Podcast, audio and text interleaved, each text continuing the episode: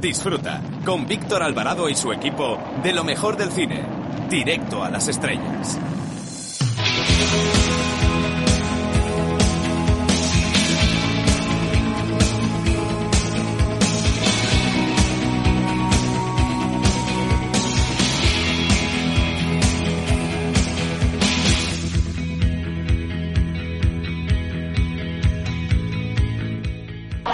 Hola, soy Paspadilla y quiero mandar un saludo, mm, ¿cómo diría?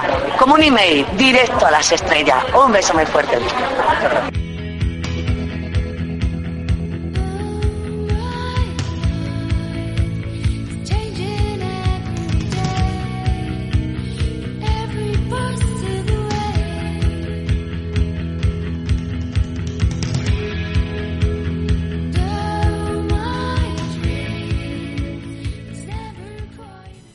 Esta semana abrimos el programa recomendando un clásico moderno del género de aventuras como El último moicano, basado en la novela de homónimo título de James Fenimore Cooper, que, bajo mi humilde opinión y en este caso, mejora el trabajo del escritor, lo que no suele ser tan habitual. La dirección corrió a cargo de Michael Mann, que sacó el máximo producto en 1992 a este trabajo protagonizado por Daniel Day-Lewis y Madeleine Stone, cargado de dramatismo.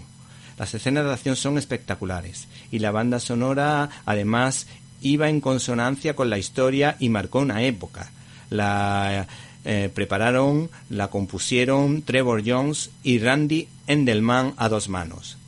Así que eh, recomendamos encarecidamente que hagan el esfuerzo de volver a ver esta magnífica película titulada El último moicano. Bienvenidos a una nueva edición de Directo a las Estrellas, tu programa de cine. En una semana marcada por las encuestas electorales y los salvajes independentistas, nosotros les hablamos de los estrenos de la semana empezando por la enésima entrega de Terminator mientras que la oveja Shaun le hará la competencia en dibujos animados. El cine con tinte solidario humanitario llega de la mano del querido Paco Arango que se vuelve a preocupar por los niños que sufren el cáncer, que nos propone la comedia familiar Los Rodríguez y el más allá. Por último, el cine social llega de la mano del británico Ken Loach, que estrena Sorry We Miss You.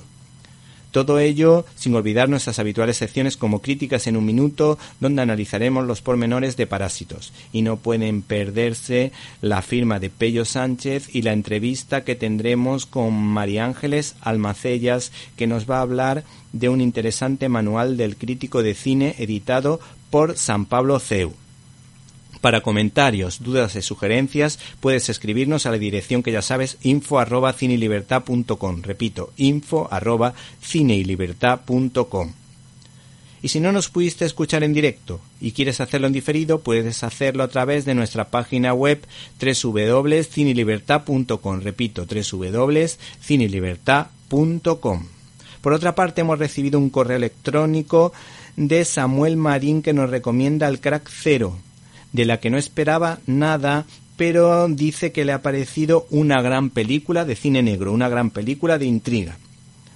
Por último, para comentarios, dudas y sugerencias, te repetimos la dirección info arroba. Comenzamos.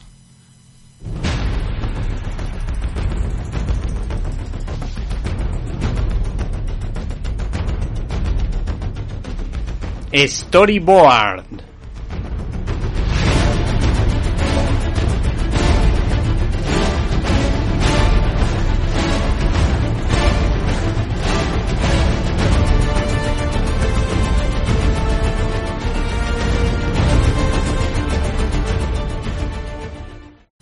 Durante muchos años el personaje de Daredevil estuvo dando tumbos y cayendo a los infiernos desde que Frank Miller lo convirtiera en un icono católico en su obra maestra Born Again.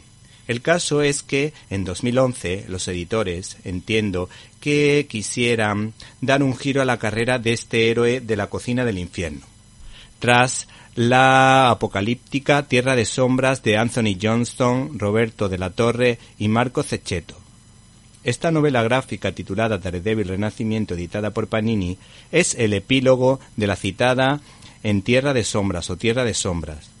Por eso, eh, este TVO empieza explicando cómo se sienten los habitantes del barrio neoyorquino conocido como Hell's Kitchen tras la desaparición de Daredevil por una acción brutal de nuestro sufrido héroe que se sacrificó en favor de sus vecinos.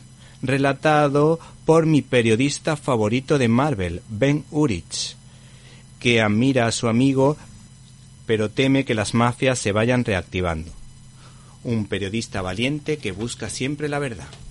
Y de este modo arranca la nueva etapa algo más luminosa titulada Renacimiento, creada por Andy Diggle e ilustrada con dibujos más bien sucios pero atractivos de Davide Gianfelice, que nos cuenta una historia de redención, en este caso implícitamente cristiana, en la que aparece un desierto en el que Matt Murdock se enfrenta a sus miserias para salir reforzado, lo que recuerda a los cuarenta días que Jesús de Nazaret pasó en el desierto, con diálogos brillantes como uno que empieza de la siguiente manera y en boca del villano. No necesitas ojos para ver las mentiras que yacen en tu corazón. Por otra parte, algunas viñetas nos invitan a pensar en la esperanza que supuso la resurrección del Hijo de Dios y los paralelismos que guardan ambos, porque transmiten la idea de que este tebeo es una metáfora o una alegoría del cristianismo en versión superheroica que nos indica que estamos destinados a ser luz en la oscuridad. Hola, me llamo Inigo Montoya. Tú mataste a mi padre. Prepárate a morir. Estás escuchando el directo a las estrellas con Víctor Alvarado. La editorial ECC está sacando una serie sobre la Liga de la Justicia que puede o podría despertar el interés de los niños por los cómics de superhéroes, y que va por su segunda novela gráfica titulada en este caso La Liga de la Justicia Estallido, cuyo guion ha sido escrito por Brian Hitch. La obra en cuestión viene respaldada por cuatro dibujantes. ¿Y qué podemos decir? ¿Te está gustando este episodio? Hazte fan desde el botón Apoyar del podcast de Nivos. Elige tu aportación y podrás escuchar este y el resto de sus episodios extra. Además, ayudarás a su productor a seguir creando contenido con la misma pasión y dedicación.